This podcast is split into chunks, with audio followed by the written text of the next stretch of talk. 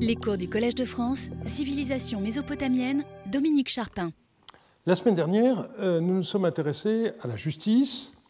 Nous avons vu comment les temples de Shamash, le dieu soleil, mais aussi celui de Sin, le dieu lune, pouvaient fonctionner, sinon comme des tribunaux, du moins comme des lieux où l'on faisait prêter serment aux justiciables, menacés, en cas de parjure, d'un châtiment divin symbolisé par un filet qui s'abattrait sur le coupable.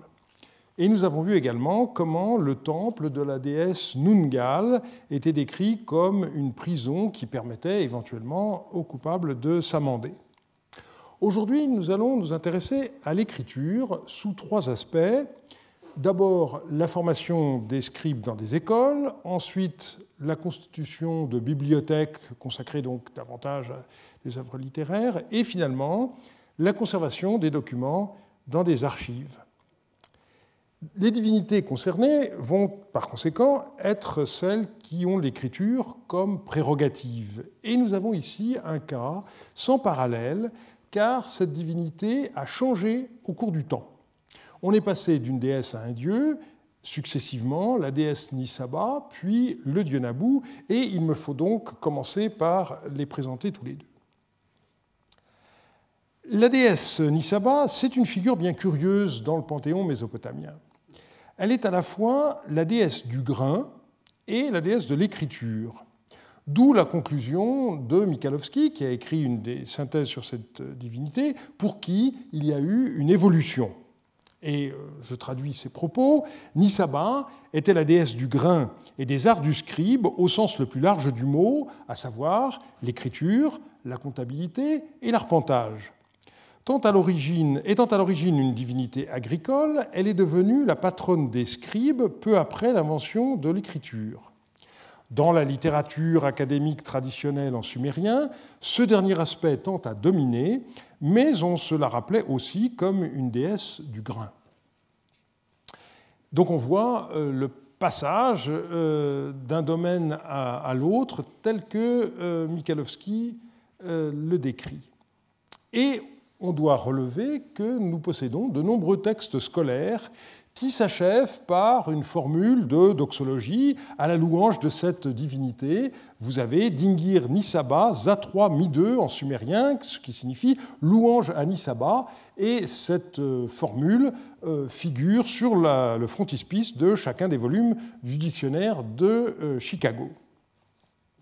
On trouve aussi, de façon plus étonnante, mais bien intéressante, euh, à la fin d'une lettre paléo-babylonienne, qui est un exercice scolaire, sur la, tranche, cette mention d'Ingir Nisaba, gars de E, ce qui signifie littéralement Je suis Nisaba. Comment comprendre cette mention? Eh bien, je pense qu'il faut euh, considérer que le scribe nous dit si j'ai réussi cet exercice, ça n'est pas en raison de mon mérite, mais grâce à l'aide de la déesse Nisaba. Et ceci doit vous rappeler ce que nous avons vu déjà à propos des artisans, la formule de l'artisan qui fabrique une statue de culte et qui dit ce n'est pas moi qui fabrique cette statue, c'est le dieu Ea. Hein. Donc il y a toujours cette idée que lorsqu'on réussit quelque chose, eh bien, euh, en réalité, c'est la divinité qui travaille euh, à travers la, personne euh, qui est impliquée. De façon tout à fait intéressante, dans le préambule de l'hymne au temple de Kesh, tel que Klaus Wilke l'a compris il y a quelques années, euh, on nous dit que c'est le dieu Enlil, donc euh, le dieu principal du panthéon sumérien, c'est lui qui a entonné cet hymne de louange, et la déesse Nisaba, nous dit-on, en a assemblé les mots comme des sortes de pierres précieuses sur un fil, donc comme si elle fabriquait un collier, en les écrivant sur une tablette qu'elle tenait en main. Et s'il faut prendre au sérieux ce passage, et je crois qu'il le faut absolument, ça signifie là encore que euh, cet hymne n'est pas l'œuvre des hommes, ce sont les dieux qui l'ont créé et transmis, et donc on a une sorte de légitimation d'une partie importante de la littérature sumérienne, puisque en fait les Sumériens ou les scribes sumériens considérait que depuis l'origine des temps, la mise par écrit des hymnes a été le fait des dieux. Et donc là encore, le scribe qui recopie cet hymne, il ne fait que prolonger l'œuvre de la divinité. Donc euh, ce passage euh, se situe tout à fait dans le prolongement de ce que nous venons voir euh, sur la, marge de cet exercice. La déesse Nisaba donc s'occupe de l'écriture dans, tous ses, aspects, ce qui comprend notamment la, comptabilité. Elle, est considérée comme responsable de tout cela et elle est souvent associée à son époux, le dieu Raya. On a souvent des doxologie où les deux sont invoqués. Donc il y a non seulement Dingir Nisaba Zatroami2, mais vous aurez aussi Dingir Raya Zatroami2, louange à la déesse Nisaba, louange au dieu Raya.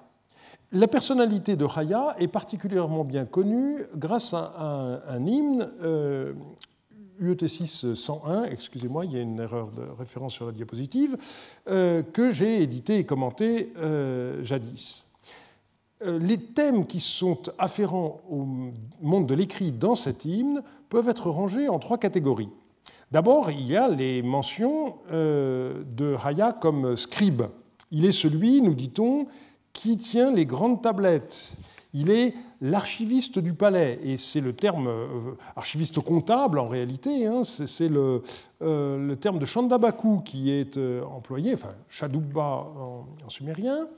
On nous dit qu'il est celui qui tient en main le saint roseau, donc l'instrument par excellence du scribe. Raya est aussi, je cite, celui qui connaît le sens des tablettes obscures et en fait des chefs-d'œuvre pour les dieux. On nous dit aussi qu'il est euh, également en charge d'un type particulier d'écrit sur lequel on reviendra tout à l'heure, parce que, nous dit-on, il inscrit les grandes tablettes d'argile du destin. D'où la demande qu'on lui adresse, puisque cet hymne est en fait une intercession pour le roi de Larsa, à la 52, sur la tablette de vie inaltérable à jamais, inscrit des années de règne de Rimsin. Donc, euh, non seulement il, détient les tablettes euh, du destin, mais en plus, il va écrire le destin euh, de ceux pour lesquels on l'implore.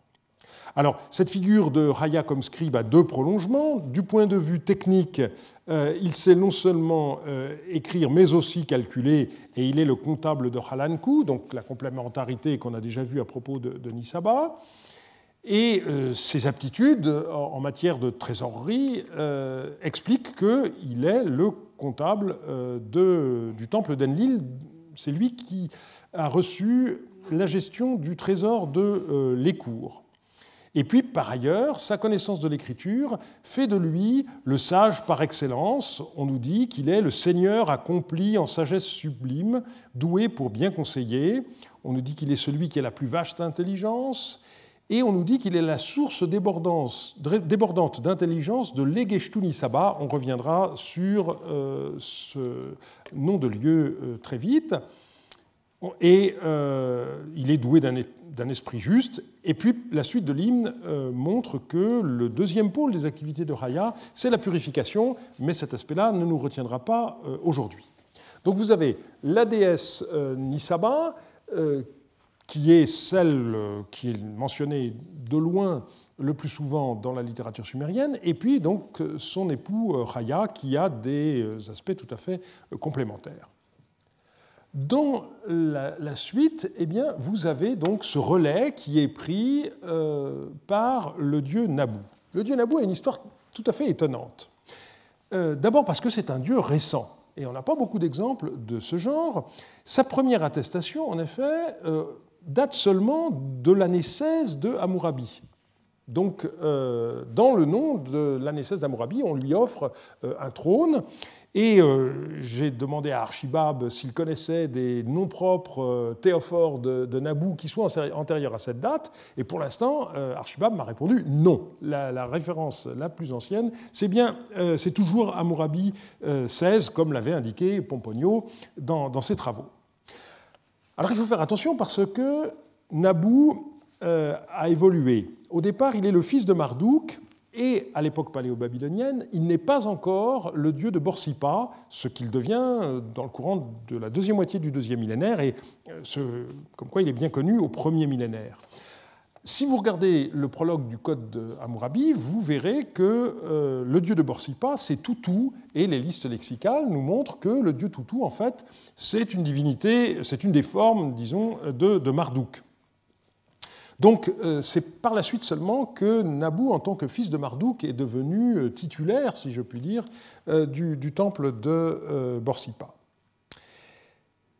Donc Nabou apparaît assez tardivement et très rapidement il prend le relais de Raya et Nisaba comme divinité titulaire des scribes. Ceci se montre de plusieurs façons. D'abord par les légendes des sceaux.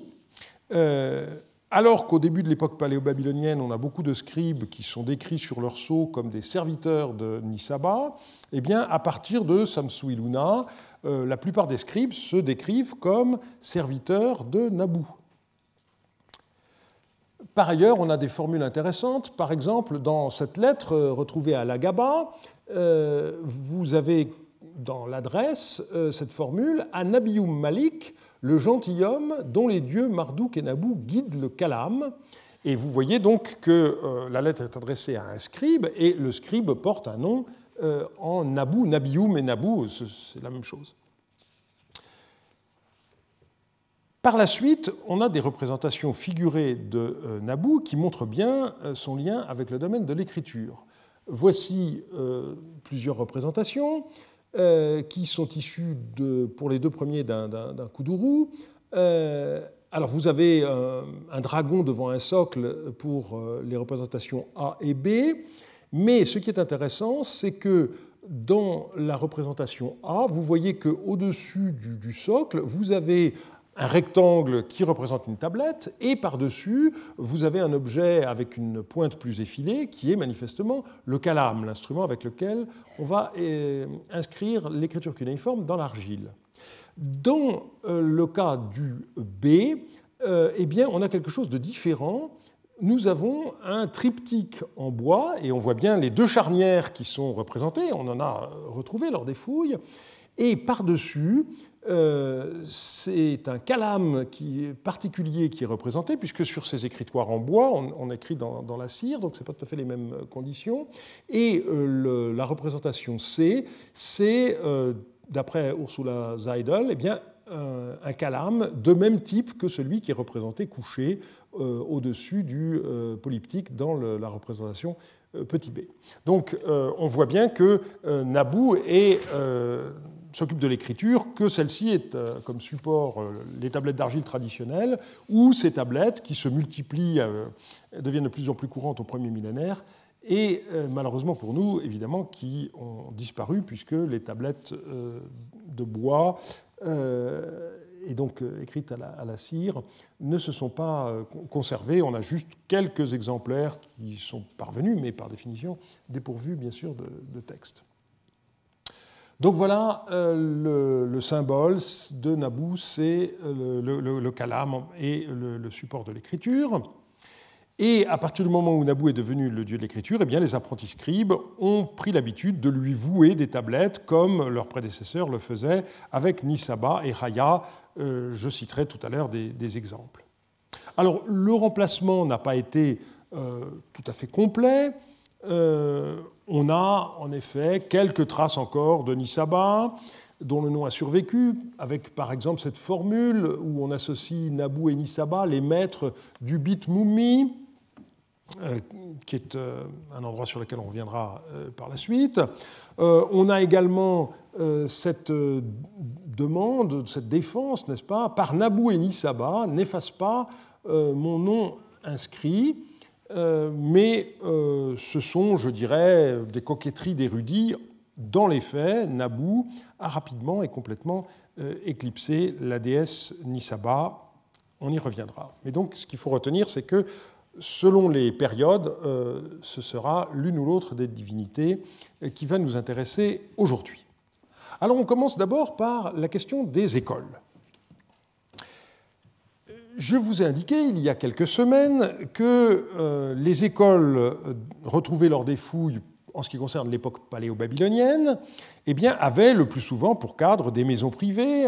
Je vous avais cité notamment le cas de la, maison des purificateurs du numéro 7 Quiet Street euh, à Our et quelques autres.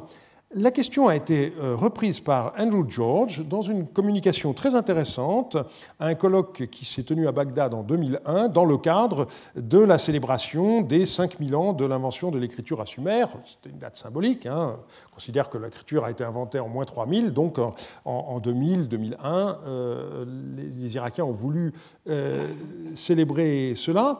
C'est euh, d'ailleurs un moment où on a cru que euh, les activités archéologiques allaient pouvoir euh, reprendre. C'était l'occasion donc de, revoir beaucoup de collègues et, puis malheureusement les événements de 2003 que vous connaissez ont bien entendu tout remis en question. Et donc Andrew George a publié cette communication sous forme d'un article très intéressant dans les mélanges Klein. Il commence euh, son étude par citer un texte euh, qui a été rendu euh, célèbre par Kramer dans l'histoire commence à Sumer, mais qu'aujourd'hui on comprend mieux qu'à l'époque de Kramer, donc, qui a gardé son titre moderne que lui avait donné Kramer, School Days, et c'est le récit par un écolier de ses déboires à l'école. Il dit ceci Le gardien de la porte m'a dit Pourquoi es-tu sorti sans mon autorisation? Et il m'a battu. Le responsable de la jarre m'a dit Pourquoi as-tu pris? Mhm. Il m'a battu. Le responsable du sumérien m'a dit Tu as parlé acadien.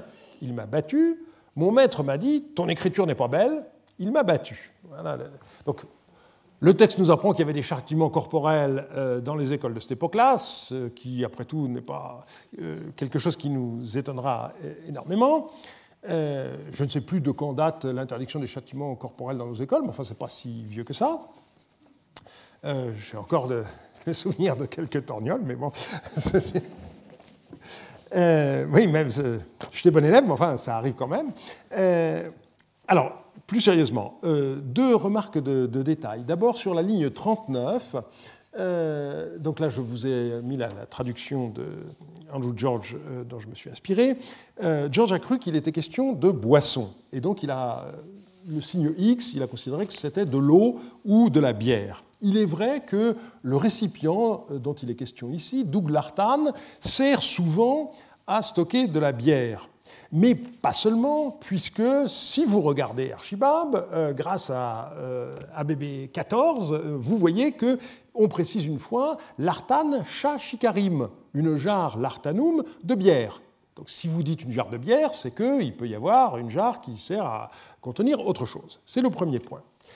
Alors, je vois deux possibilités, et là il faudrait collectionner l'original pour arriver à trancher.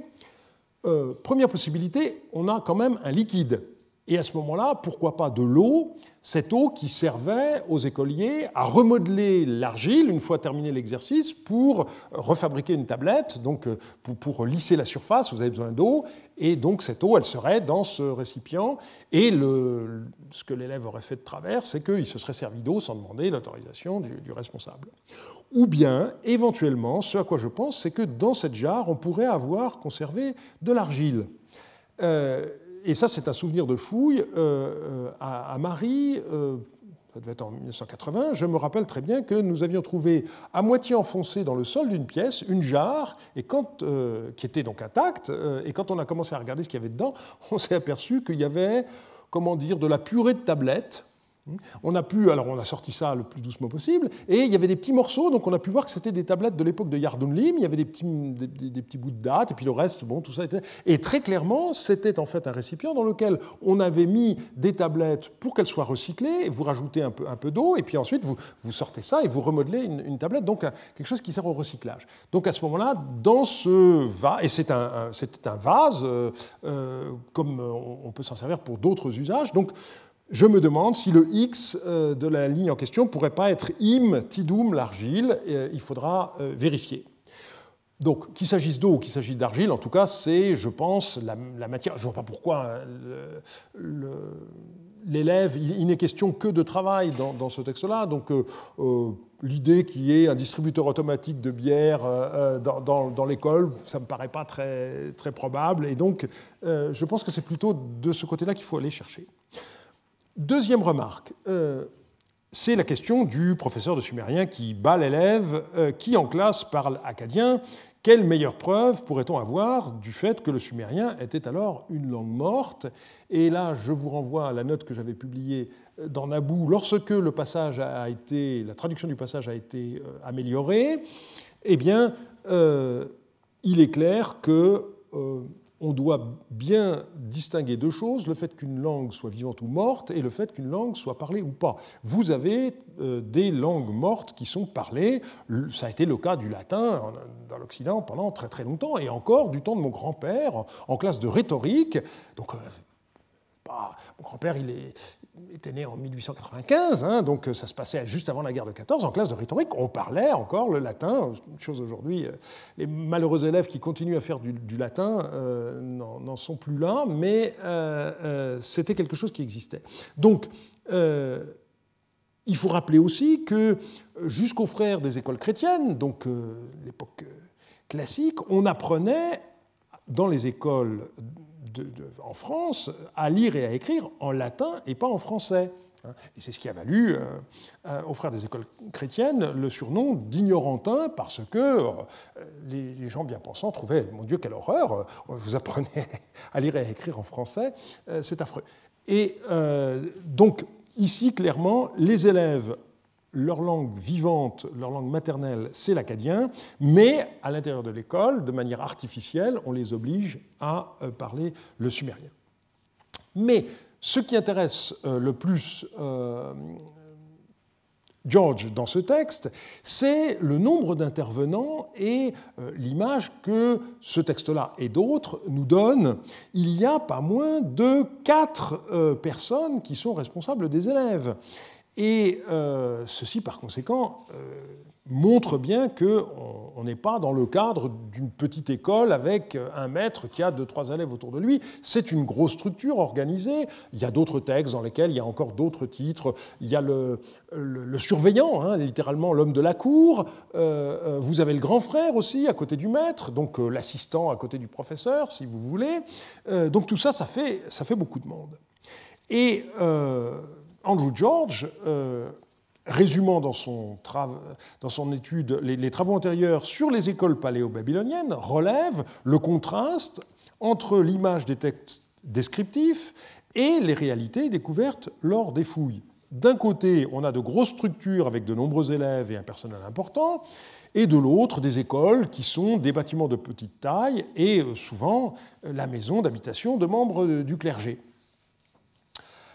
Et donc, il s'agit de euh, comprendre euh, la raison d'être de ce, décalage.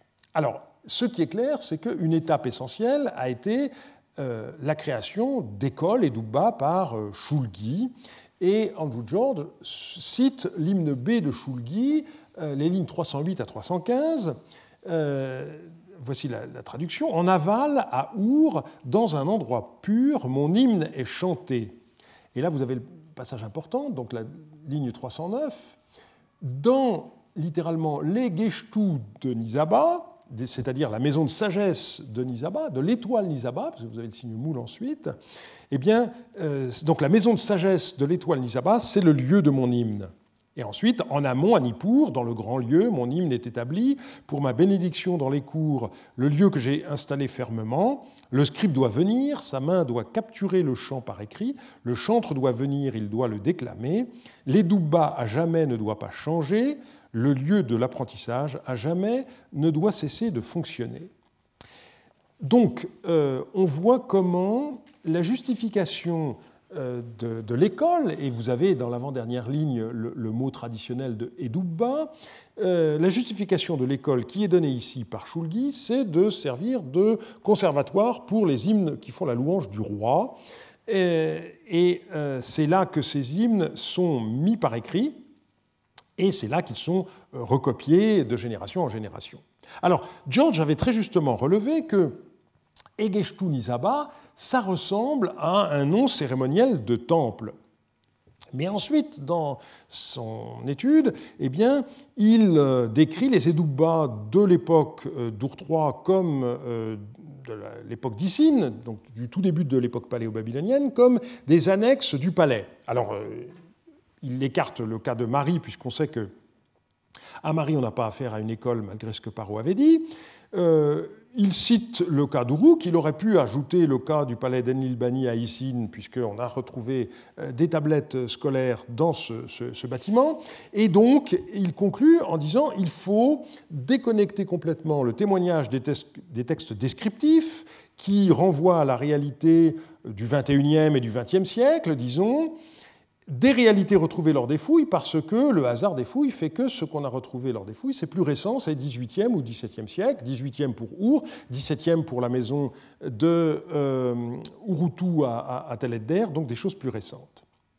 Mais pour lui, les écoles de l'époque d'Our III et de l'époque d'Issine, c'était des institutions rattachées à des palais, et là, je pense qu'il a eu tort. Il faut aller plus loin, en effet, dans la piste qu'il a esquissée mais qu'il n'a pas suivie. Il me semble en effet que le passage ici est assez clair. Lorsqu'il est question de l'Egeshtu Nisaba, les, les écoles euh, étaient au départ logées dans les temples de la déesse Nisaba. Et euh, de façon très intéressante, euh, Margaret Green, dans son édition de la Lamentation sur Eridu, euh, où on retrouve ce nom Egeshtu Nisaba, euh, avait fait euh, une note qui a été oubliée, en particulier George ne l'a pas citée, et donc elle relève qu'il y a un Egeshtu Nisaba à Eridu. Elle, signale un exemple à Uruk, elle oublie l'hymne B de, de Shulgi et elle conclut au lieu d'un seul temple à Eridu nommé Egeshtu Nisaba, le nom pourrait renvoyer à un type particulier de bâtiment, peut-être en connexion avec une école scribale, et dont il existait plusieurs exemplaires dans différentes villes sumériennes, Eridu compris. Et là encore, j'ai envie de dire, et pourquoi, c'est moi qui ai mis en italique, pourquoi connected with the scribe school? Pourquoi pas qui constitue l'école? C'est toujours la même timidité que nous avons rencontrée à propos d'autres cas où euh, bah, cette maison des poids et mesures, euh, pourquoi dire que c'est un temple, euh, alors qu'on nous l'écrit par ailleurs comme le temple de la déesse Kittum que le temple de Goula ben, est une annexe où il y a des chiens peut-être, mais, euh, que ça fasse partie véritablement du temple, etc. Vous voyez que si on reprend les choses de manière systématique, eh bien, à chaque fois, on se dit il n'y a pas de raison de considérer que ce soit euh, en connexion à côté, etc. C'est quelque chose qui fait partie de manière euh, intégrale du, du temple. Alors, le, terme même de Egeshtu Nisaba, euh, euh, il est intéressant parce que euh, Geshtu, c'est l'oreille. Donc littéralement, ce temple, il signifie le temple de l'oreille de, Nisaba. Et par oreille, il faut entendre, il faut comprendre la sagesse parce que dans la civilisation mésopotamienne, le sage, c'est celui qui a de grandes oreilles pour bien écouter les conseils de sagesse que lui donne son père ou son maître.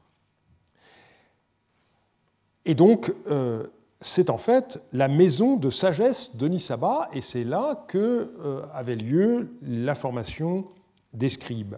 Et du coup, on comprend mieux pourquoi, de même qu'on prit Goula pour recouvrer la santé, on prit Nisaba pour avoir une belle écriture. Que Nisaba rende beau ton roseau à écrire, qu'elle te fasse repérer l'erreur dans tes tablettes d'exercice. Là encore, donc, c'est la divinité qui va euh, donner euh, un, mouvement de, main qui fait que le roseau sera bien tenu, d'une part, et qui va d'autre part aiguiser l'œil de l'apprenti scribe, qui du coup, en se relisant, euh, va s'apercevoir qu'il a commis des fautes.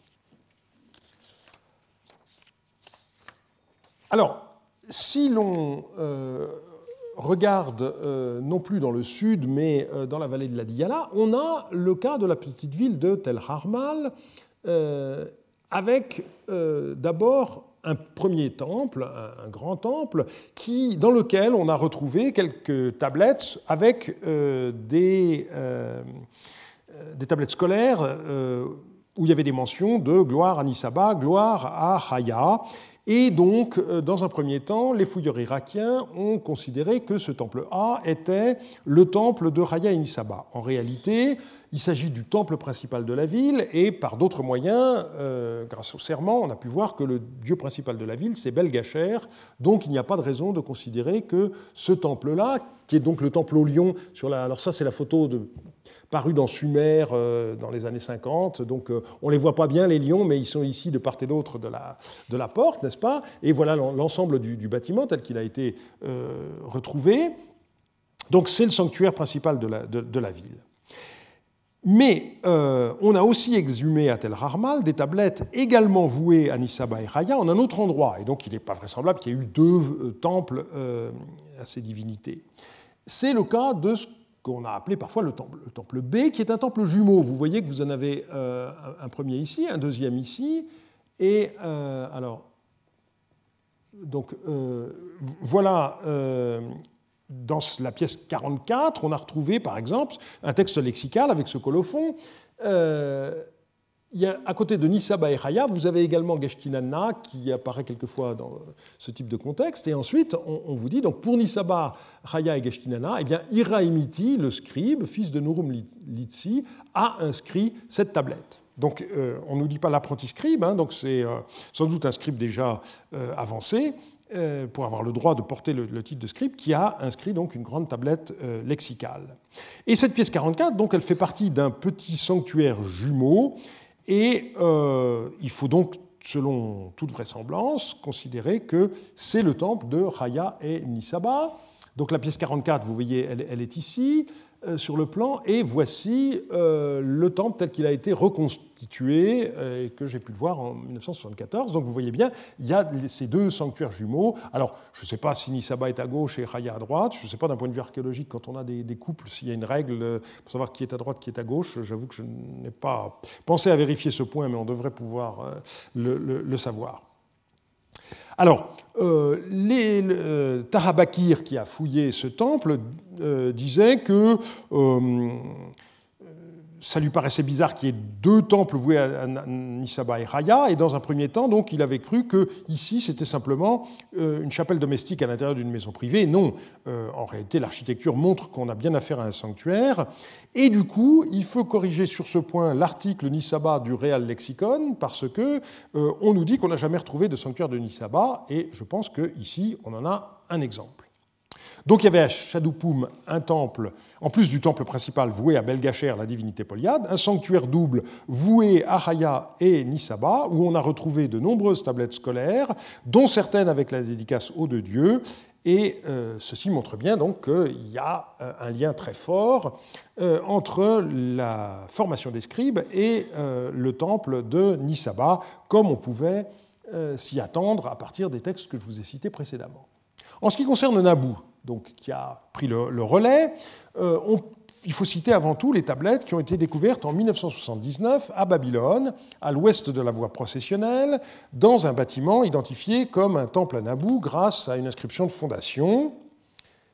Et euh, sous le sol de certaines pièces ou euh, dans les remplissages, en particulier dans les escaliers, on a trouvé plus de 2000 tablettes d'exercice qui ont servi de matériaux de construction pour euh, rehausser le sol de l'édifice et le, refaire au moment de la rénovation par Nabucodonosor. Donc on a euh, l'inscription de fondation, elle euh, date d'Assaradon, au moment où Babylone a été reconstruite après la destruction de, de Sennacherib.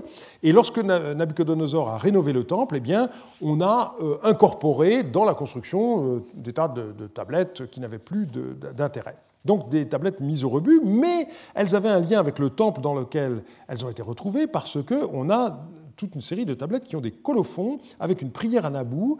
Euh, donc voici, là encore, c'est un temple qui a été reconstitué. Euh, donc là, la reconstitution est déjà un peu en ruine, mais ça permet d'avoir un, aspect moins clinquant. Euh, et voici l'un de ces colophons, Naboo, l'héritier prééminent, maître suprême, quintessence de sagesse, maître d'ingéniosité, qui réside dans l'Egidri Kalama Souma, c'est le nom du temple, la demeure bien nommée qui confère le sceptre et le trône en vue de la royauté. Et puis ensuite, vous avez le nom de l'apprenti scribe. Nabuzeridina a rédigé une tablette et l'a offerte pour son salut et le développement de son entendement, hein, littéralement l'agrandissement de son oreille, hein, mais euh, voilà, si vous en emploie entendement en français, ça va mieux. Euh, Onabou, maître suprême, développe son entendement. Donc euh, le scribe parle de lui-même à la troisième personne et euh, termine par cette prière. Et il y a beaucoup d'autres exemples qui montrent donc que les tablettes qui étaient déposées dans le temple étaient des sortes d'ex-voto. parfois, on indique que les tablettes ont été données au portier du temple pour qu'il les dépose dans un, un endroit spécial. alors, Antoine Cavigno, qui a publié ces textes, a estimé qu'il ne faudrait pas considérer que le temple de Naboo comportait une école, parce que, il dit, on ignore tout des lieux et conditions euh, dans lesquels les apprentis ont reçu leur formation, c'est vrai, mais je dirais que, vu le reste du dossier, euh, j'aurais tendance à penser qu'il euh, y a bien un lien et un lien étroit. Alors on va passer maintenant aux bibliothèques, parce que les temples de Naboo sont avant tout connus comme des bibliothèques. La plus connue, c'est celle d'Assurbanipal à Ninive, euh, mais il y en a d'autres euh, également. Alors, pour ce qui est de, Donc, les temples de Naboo, en général, ils portent tous le nom de Hésida, euh, sauf celui de, de Babylone qu'on vient de voir. Pour ce qui est de Ninive, eh bien, euh, alors que les fouilles anciennes avaient surtout porté sur les deux palais, le palais sud-ouest qui est ici, euh, le palais nord qui est là, il restait entre les deux un espace qui n'avait pas été tellement fouillé, et Campbell Thompson, euh, un assyriologue anglais célèbre par son édition de l'épopée de Gilgamesh qui est parue en 1930, eh bien, Campbell Thompson est donc retourné à Ninive en 1927-1932 dans l'espoir de compléter euh, ce qui était déjà au British Museum en mettant au jour la bibliothèque du temple de Naboo, dont l'existence semblait assurée par de nombreux colophons de tablettes déjà découvertes. Je vous en donnerai des exemples tout à l'heure. Il a retrouvé les fondations du bâtiment, mais il n'a finalement dégagé que quelques tablettes explicitement décrites comme ayant fait partie de la collection du temple de Naboo. Et en fait, le reste des 1200 euh, textes et fragments qu'il a rapportés à Londres provient de divers emplacements et c'est seulement en 1968, d'ailleurs, que Lambert et Millard ont publié le catalogue de tous ces documents. Alors, dans les colophons, on peut clairement distinguer deux réalités. D'abord, une bibliothèque privée du roi Assurbanipal dans son palais. Palais d'Assurbanipal, roi de l'univers, roi d'Assyrie, qui se fit en Achour et Moulissou, à qui Nabou et Tachmetou ont donné un large entendement, qui a acquis un œil clair, le plus haut niveau de l'art du scribe, ce que personne n'a appris parmi les rois qui m'ont précédé, la sagesse de Naboo, les signes cunéiformes autant qu'il en existe, je l'ai écrit sur des tablettes, vérifié et collationné, et j'ai installé donc ces tablettes à l'intérieur de mon palais pour les lire et me les faire lire. Celui qui se fie en toi ne connaîtra pas la honte, ô roi des dieux, Achour. Celui qui emporterait cette tablette ou bien inscrirait son nom à la place du mien, qu'Achour et Moulissou le maudissent furieusement et avec rage, et que son nom et sa descendance disparaissent du pays. Il y en a d'autres euh, exemples. Celui-ci se termine par une malédiction qui évoque cette fois-ci Nabou, que le dieu Nabou, le scribe de l'univers, efface son nom. Donc vous voyez que euh, dans ces deux cas-là, vous avez l'indication que les tablettes appartiennent au palais d'Assurbanipal. Elles ont été placées par le roi à l'intérieur de euh, son palais pour sa propre lecture. Et il n'est nulle part question d'une bibliothèque. En revanche, on a un deuxième type de colophon qui euh, a trait cette fois-ci à des tablettes déposées dans le temple de Naboo. J'ai écrit sur des tablettes, écrit toujours à Surbanipal, vérifié et collationné la sagesse d'Ea, la science de l'exorciste, le secret des sages, qui convient parfaitement pour apaiser le cœur des grands dieux, d'après des exemplaires d'Assyrie et de Babylonie, et je les ai déposés dans la bibliothèque Girginaku de Lésida, temple du dieu Naboo Monseigneur, à l'intérieur de Ninive. Ô Nabou, roi de la totalité du ciel et de la terre, regarde donc favorablement cette bibliothèque et donne chaque jour ta bénédiction à Assurbanipal, ton serviteur qui révère ta divinité, afin que je loue sans cesse ta divinité. Donc ici, euh, on voit comment la bibliothèque fonctionne en quelque sorte à deux niveaux. Concrètement, euh, il y a des tablettes qui sont déposées et qui peuvent servir aux, savants de l'entourage royal comme instrument de référence leur permettant euh, d'accomplir leurs tâches avec le maximum d'efficacité. Vous voyez qu'il est question d'exorcisme en particulier. Mais en même temps, symboliquement, cette bibliothèque, c'était une offrande votive au dieu Nabou qui, en retour, assure la protection religieuse du souverain. Donc euh, on a euh, les deux aspects, l'aspect, euh, je dirais, concret de la bibliothèque et l'aspect religieux qui se superposent. Alors à quoi pouvaient ressembler ces bibliothèques? Donc, je vous ai dit pour Ninive, on a retrouvé que les fondations, donc on ne peut pas savoir. Kalrou, est-ce que c'est mieux? Alors, vous avez ici sur l'acropole l'endroit du, du, temple de Naboo. Euh, vous, avez le, plan, euh, ça a été fouillé par euh, Malowan de 1955 à 1957, et vous avez alors les, deux, celles-là de Naboo et de Tashmetum, donc on voit que le dieu ici est à gauche et la déesse à droite, donc voilà, je me rappelais qu'il y avait un endroit où on savait, pour interpréter le plan de tout à l'heure entre et euh, vous avez une cour, et en face, dans la pièce euh, numéro 12, eh bien, on a retrouvé de nombreuses tablettes euh, littéraires. Malheureusement, la belle bibliothèque qui existait ici a connu deux problèmes successifs. D'abord au moment du sac de, de Kalrou entre 616 et 612, hein, lorsque l'empire néo-assyrien s'est écroulé, première destruction. Et pire encore, à l'époque achéménide, donc quelques siècles plus tard, vous avez des squatters qui, depuis euh, le sommet euh, des, ruines, euh, recherchaient des matériaux de construction et sont tombés là-dessus. Donc, ce qui était encore vraisemblablement une belle bibliothèque néo-assyrienne ensevelie sous les décombres du bâtiment qu'il avait abrité, c'est devenu un ramassis de fragments plus ou moins gravement endommagés, et c'est ça que les fouilles anglaises ont, retrouvé. Alors, malgré tout, c'est quelque chose d'intéressant. On a des tas de textes divinatoires qui ont été.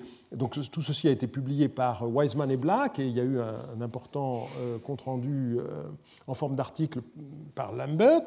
Vous avez donc des textes divinatoires, des textes magiques, médicaux, des prières, des hymnes, des rituels, peu de textes littéraires. Euh, des listes lexicales, euh, etc. Donc on a malgré tout retrouvé euh, des tas de textes qui montrent qu'il y avait une très belle bibliothèque à cet endroit-là. C'est simplement le hasard de la conservation qui fait qu'on n'a pas retrouvé quelque chose de, mieux.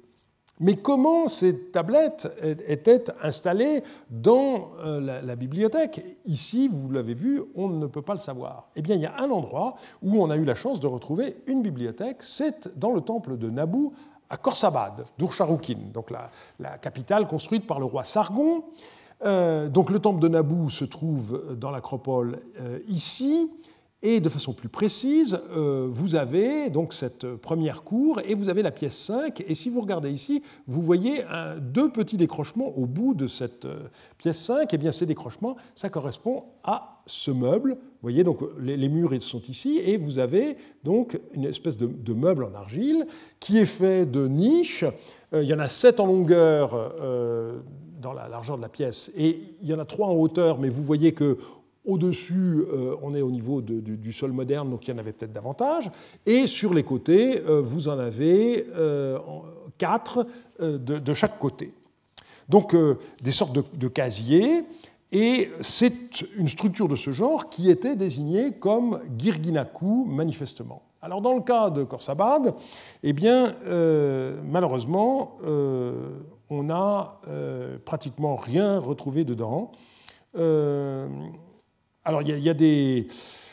Fragments quand même euh, qui ont été trouvés mais qui sont restés inédits. Le catalogue de Jacobsen euh, dans l'ouvrage euh, OIP 40 très très très succinct. Et ce qui nous est dit, c'est que vraisemblablement le contenu de la bibliothèque a été déménagé à Ninive lorsque Sennacherib a quitté euh, pour faire de Ninive sa capitale. Donc on a ici une sorte de bel écrin vide. Alors vous voyez, ou, bien on trouve les choses en miettes euh, parce que ça a été trouvé après, ou bien on trouve la bibliothèque en état, mais il euh, n'y a, rien dedans. Mais ça nous permet, en combinant, de voir un peu comment tout ça se passait. Et vous l'avez vu, donc c'est une pièce à l'intérieur même du temple. Ce n'est pas une annexe, c'est dans le temple de Naboo. Donc on peut dire que le temple de Naboo fonctionnait bel et bien comme une bibliothèque. Alors en ce qui concerne Borsipa, euh, euh, oui, alors le temple de Naboo, pardon, il y a le temple de à Babylone. malheureusement, il a été retrouvé vide, à part ces milliers de tablettes votives qui sont dans le remplissage. Mais sur le dernier sol d'occupation, malheureusement, on a retrouvé euh, près d'un four dans la pièce 15 un fragment du rituel du Nouvel An et une prière au dieu Ea, et c'est tout. Donc, c'est tout, mais ça indique que là aussi, très vraisemblablement, il y a eu une bibliothèque, mais que pour une raison quelconque, cette bibliothèque a été euh, déménagée euh, à un moment donné. En ce qui concerne le temple de Naboo à, Borsipa, euh, curieusement, Caroline Wertzeger, dans son récent livre sur le clergé, ne dit pas un mot de l'existence éventuelle d'une bibliothèque, euh, mais elle s'intéresse aux archives du, clergé. Euh, ce qui est intéressant, c'est qu'on trouve dans les, listes d'offrandes une offrande au dieu Nouskou, à une autre divinité dont le nom est cassé, et puis à l'écritoire et au calame divinisé. Hein. Léum, ou lium, c'est ce sont ces polyptyques euh, dont je vous ai montré une représentation tout à l'heure. Hein. Littéralement, ça signifie la planche, parce que c'est comme plusieurs planches qui sont assemblées. Et kantupi, eh bien, c'est euh, le, mot qui désigne le, calame qui sert à, écrire. Et donc, c'est intéressant de voir que dans le temple de Naboo, vous avez un écritoire sacré, un euh, calame sacré, à qui on fait des offrandes parce que ce sont les symboles du dieu Naboo en tant que dieu de l'écriture, et donc on leur fait euh, des offrandes. Alors, euh, on voit que dans tous ces cas, il s'agit de bibliothèques dans le temple de Naboo, dieu de l'écriture, mais ça ne signifie pas que des bibliothèques ne se trouvaient que dans les temples de Naboo. Et là encore, euh, ce n'est pas la première fois qu'on voit ça, il n'y a pas d'exclusivité. Et l'exemple qui est le mieux connu maintenant, c'est celui du temple de Shamash à Sipar, le temple néo-babylonien, euh, les fouilles euh, de l'université de Bagdad en 1985-87 ont dégagé une bibliothèque qui était exactement du même type que celle que je vous ai montrée pour Khorsabad, mais la différence là, c'est qu'il y avait des tablettes à l'intérieur. Donc vous avez une pièce qui mesurait pas très grande, 4,40 m sur 2,70 m, et la structure euh, qui était faite pour euh, abriter les, tablettes, eh bien, vous aviez des niches de 17 cm de haut, 30 de large et 70 de profondeur, et dans lesquelles les tablettes n'étaient pas, pas disposées comme sur les rayonnages d'une bibliothèque, mais couchées sur le côté et rangées comme les fiches d'un fichier. C'est pour ça qu'il y a 70 cm de profondeur. Alors, la question qui se pose, c'est, euh, c'était pas très commode, est-ce qu'il y avait des sortes de tiroirs en bois qui n'ont pas laissé de traces? C'est bien possible, parce que sinon, euh, ça obligeait les gens à enlever toutes les tablettes pour avoir accès à celles qui étaient derrière. Ça ne me paraît vraiment pas commode. Donc euh, on peut supposer, mais ça n'a pas été prouvé, qu'il y avait des sortes de tiroirs, si vous voulez. Hein. Donc il faut concevoir ça sans doute de cette manière-là. Alors, au départ, euh, tout ça a été retrouvé plein de, plein de terre. Donc, euh, quand on a multiplié le nombre de niches conservées euh, par le nombre de tablettes qu'on a trouvées dans la première niche qui a été fouillée, on s'est rendu compte qu'il y aurait pu avoir plusieurs milliers de tablettes, mais malheureusement, beaucoup de niches étaient vides. Et finalement, il y a simplement, alors les estimations varient d'ailleurs selon les publications, entre 500 et 800 tablettes je pense que comme d'habitude, c'est la question de la comptabilité des, fragments qui explique les, différences, euh, donc qui ont été euh, retrouvés. Alors, ce qui est intéressant, euh, comme l'a montré récemment Hilgert, qui a fait son habilitation sur cette bibliothèque, c'est que, en fait, ces 56 niches, donc, qui auraient théoriquement pu contenir jusqu'à 3400 tablettes, et où on n'y a retrouvé que 500, euh, ça n'est pas vraiment euh, une bibliothèque telle que nous avons tendance à l'entendre. Pourquoi? Parce que il y a pas moins de 44 individus différents qui, entre 635 et 550, ont copié les textes qui sont là. Premier point. Deuxième point, ce sont des copies souvent de qualité médiocre. Donc manifestement, ce sont des exercices faits par des apprentis. Ce ne sont pas des copies euh, qui servent d'ouvrages de, référence. Euh, alors on a des textes divinatoires, des lamentations, des textes lexicaux, euh, mais on n'a pas de rituel et on n'a pas de textes littéraires célèbres comme l'épopée de Gilgamesh par exemple. Donc tout ça est loin de correspondre à l'idée d'une bibliothèque de temple euh, qui seraient conçus comme des centres de savoir aussi complets que, possible. C'est le rassemblement, dans une pièce aménagée à cet effet, de manuscrits qui ont été copiés par des membres du clergé local lors de leur formation. Et bien entendu, la question se pose de savoir si ces gens-là n'ont pas gardé à leur domicile d'autres tablettes et s'il n'y avait pas des tablettes, des bibliothèques euh, privées. Donc, pas de bibliothèque de référence euh, à laquelle les membres du clergé auraient eu recours dans l'exercice de leur profession euh, dans le cas de ce temple de Shamash à Sipar, et c'est bien entendu quelque chose d'important. Alors, pour vous montrer qu'il y a d'autres divinités encore. Je vous citerai euh, ce colophon qui montre l'existence d'une bibliothèque vouée à la déesse Ishtar à Uruk. Euh, l'érudit qui ne changera pas une ligne et replacera cette tablette dans la bibliothèque, toujours ce mot de Girginaku, Kishtar le regarde favorablement, mais celui qui la fera sortir de Léana, Kishtar, le poursuive avec colère. Donc ça, ça fait partie des euh, malédictions euh, dont on a vu que c'était assez courant sur ce type de, texte. Voilà pour ce qui est des, bibliothèques. Donc, l'essentiel de ce qu'on connaît est lié au dieu Nabu, qui est le dieu de, l'écriture, mais euh, également la possibilité d'avoir d'autres ensembles de manuscrits dans d'autres temples, comme on vient de le voir.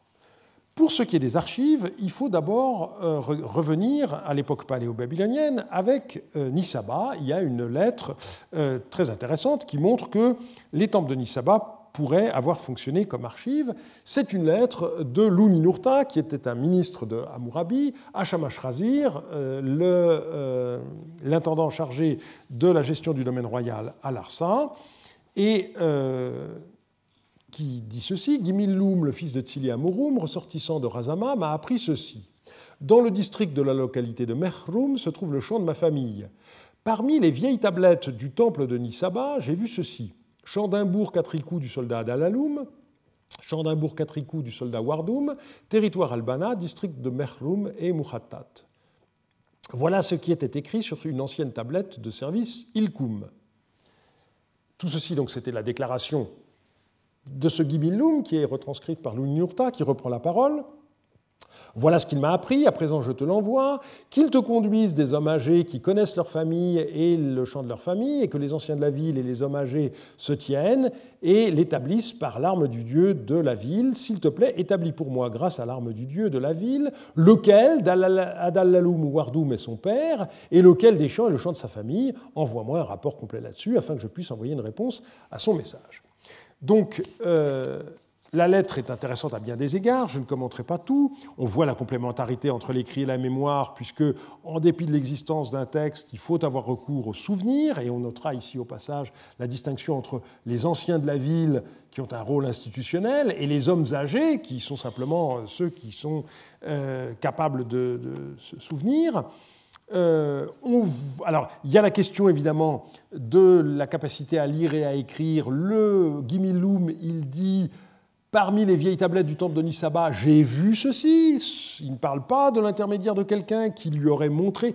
On s'attendrait à ce qu'ils disent euh, un tel, donc un scribe, m'a montré ces tablettes. Non, il dit j'ai vu. Hein. Donc on a l'impression qu'il est capable de lire lui-même. On ne sait pas quel est son, statut euh, personnel, mais c'est intéressant. Et euh, donc il n'est pas question de la médiation d'un scribe. Et enfin, donc ici, on voit que ce bâtiment, qui est qualifié de temple de Nisaba, eh bien, il contenait les archives des tablettes de service Ilkoum. Et sur ces tablettes, donc, vous aviez l'indication des parcelles de champs attribuées en contrepartie du service Ilkoum qui était dû au roi. Euh, et donc ici, on nous dit qu'il est question donc de, soldats. Hein. Euh, et donc vraisemblablement, Guimiloum, il est soldat comme l'était euh, son père, puisque en général, les métiers se transmettent de manière héréditaire. Alors, euh, malheureusement, le texte, comme toujours, est très laconique. Guillaume ne dit pas où se trouve ce temple de Nisaba, ni comment il a pu avoir accès à, ces anciennes tablettes. Et curieusement, Mikalovski a mis en doute qu'il s'agisse d'un temple de Nisaba, et il a préféré considérer qu'il s'agit d'un toponyme. Euh, il dit une lettre paléo-babylonienne mentionne un, un d'Ingirni Saba qui a parfois été interprété comme un temple, mais qui, beaucoup plus probablement, euh, se réfère à une localité qui est attestée par des textes paléo-acadiens. Je n'en crois rien, mais ça c'est le, scepticisme habituel de, de, euh, Il n'y a pas de, qui, alors que les autres, euh, le déterminatif qui pour les toponymes, alors que les autres toponymes qui sont mentionnés dans la, lettre ont ce, ce, qui. Et par ailleurs, à l'époque paléo-babylonienne de Larsa, les autres toponymes sont, sont bien connus. Celui-là, ce serait quelque chose d'unique, donc je n'en crois rien. Ce qui est intéressant, c'est qu'on a une autre euh, lettre où il est question des anciens services, et là, on nous dit il a été constaté dans la maison des comptes et de 3K9 que la corvée de portage n'était pas leur ancien service, et depuis lors, le roi a ordonné qu'on ne leur fasse plus d'ennui à propos de la corvée de portage. Or, et 3K9, c'est le sumérien correspondant à Bit Nikassi. Et euh, si on regarde le répertoire des noms de temples de George on ne trouve pas de Edeni 3K9 comme temple de Nisaba, mais on n'y trouve pas non plus, vous vous rappelez, de Egina comme temple de Kittum, et donc la conclusion que j'en tire, c'est que le Bit Nikassi Edeni 3K9, c'est le nom du temple de Nisaba, et ça fonctionnait comme archive où euh, on avait ce type de, euh, de texte. Et vous allez voir que si on passe au premier millénaire, eh bien, on va retrouver quelque chose d'un peu différent, mais qui est dans le prolongement de euh, ceci. Alors, euh, à propos de Bit Nikassi, il y a d'autres références de Bit Nikassi. Euh, il y a un exemple récemment publié par Richardson qui n'a pas compris. Il dit Bit Nikassi, c'est très étonnant, le CAD ne, cite que des textes élamites. En réalité, il y avait déjà un texte paléobabylonien tardif où on voit qu'il est question de quelqu'un qui est rattaché à ce Bit. Et donc je pense que ce sont des archives. Et donc c'est intéressant de voir que ce n'est pas seulement à l'époque d'Amourabi, mais on retrouve sous Amiditana et à l'époque paléo-babylonienne tardive aussi des traces de ce, Bit Nikassi, donc littéralement la maison des comptes. Hein. et ces comptes, ils servaient notamment à, faire la, comptabilité des terrains. Et euh, ceci est tout à fait dans les attributions de la déesse Nisaba, puisqu'elle s'occupe aussi, vous vous rappelez ce que j'ai dit au début, de l'arpentage. Donc il y a, elle, elle, est la responsable de l'arpentage et donc la division des champs du domaine royal pour les attribuer aux serviteurs du roi, il n'est pas du tout anormal que ces documents-là euh, de cadastre soient conservés dans son temple. Et euh, George, dans un autre article euh, de Irak 48 en 1986, avait considéré que euh, Nabou n'était pas seulement le scribe des dieux, mais il était aussi le gardien des tablettes du destin. Et euh, il dit, c'est pour ça que c'est dans une annexe de son temple, aussi bien à Achour qu'à Kalrou, que l'on écrivait et scellait les documents d'État. Et c'est vrai que dans le temple de Nabou, j'en ai pas parlé tout à l'heure parce que je réservais ça maintenant, dans le temple de Nabou de euh, Nimrud, c'est là qu'on a retrouvé les fameux Vassal Treaties d'Assaradon. Et donc, voilà, pour lui, euh, il y avait donc euh, la conservation dans les temples de Naboo de, des traités en particulier, et euh, cela parce que Naboo était donc le, porteur des tablettes du destin, et donc c'est à ce titre que ces documents étaient conservés. Alors, ce qui est intéressant, c'est que, ce faisant, George ne s'est pas rendu compte que Naboo n'a fait que reprendre un des attributs de Nisaba. Euh, alors, ah oui, euh, ici j'ai un, petit, euh, une diapositive qui manque, vous m'excuserez, mais dans l'article de Margaret Green de JCS 30 que j'ai mentionné tout à l'heure, eh il est question des tablettes de lapis lazuli, qui sont les tablettes du destin. Hein. et notamment on dit Dubnam Tarra, et donc euh, la conclusion de euh, Margaret Green, c'était de dire que manifestement, donc Nisaba était lié à la conservation de ces tablettes du destin. Donc on voit que aussi bien Nisaba au deuxième millénaire que Nabu au premier millénaire, ils sont chargés de garder ces tablettes du destin, ça fait partie de leur euh, prérogative. Et ce qui est très intéressant aussi, c'est que le temple de Nabou de Babylone, dont je vous ai parlé tout à l'heure, il y a un texte dans lequel on dit que c'est le temple de Nabou Shah Nikassi. le Naboo des contes. Et donc, euh, là encore, on voit qu'on a euh, exactement la même problématique pour Naboo au premier millénaire que celui qu'on avait vu pour euh, Nisaba au second. Et il y a un texte qui est très intéressant, donc ABL 545, qui est devenu SA 1300, on dit ceci le septième jour est le jour des comptes que Nabou, sur sa tablette de vie, fasse les comptes du roi Monseigneur et des enfants de Monseigneur pour toujours. Alors, quand on lit ce passage-là, qui est cité dans le CAD à Nikassou, on a l'impression qu'on est dans des considérations théologiques et quand on va regarder la, lettre, on s'aperçoit que le reste, c'est un compte de chevaux. On vous dit, il y a tant de chevaux qui viennent de telle ville, tant de chevaux qui viennent de telle ville, etc. Et on s'aperçoit que cette lettre fait partie d'un ensemble de 40 lettres du même genre dans lesquelles le personnage, qui est rattaché au temple de Naboo de Kalrou, eh bien, euh, euh, fait des comptes de, chevaux. Et euh, les machinistes qui ont publié euh, tous ces textes dans SAA 13, se sont étonnés et euh, ils disent euh, il est tentant de postuler l'existence d'une force d'élite rattachée au dieu Nabou, qui était regardé par les Assyriens comme le dieu de la victoire, et à qui ces animaux étaient envoyés, mais on n'a pas de témoignage très net là-dessus.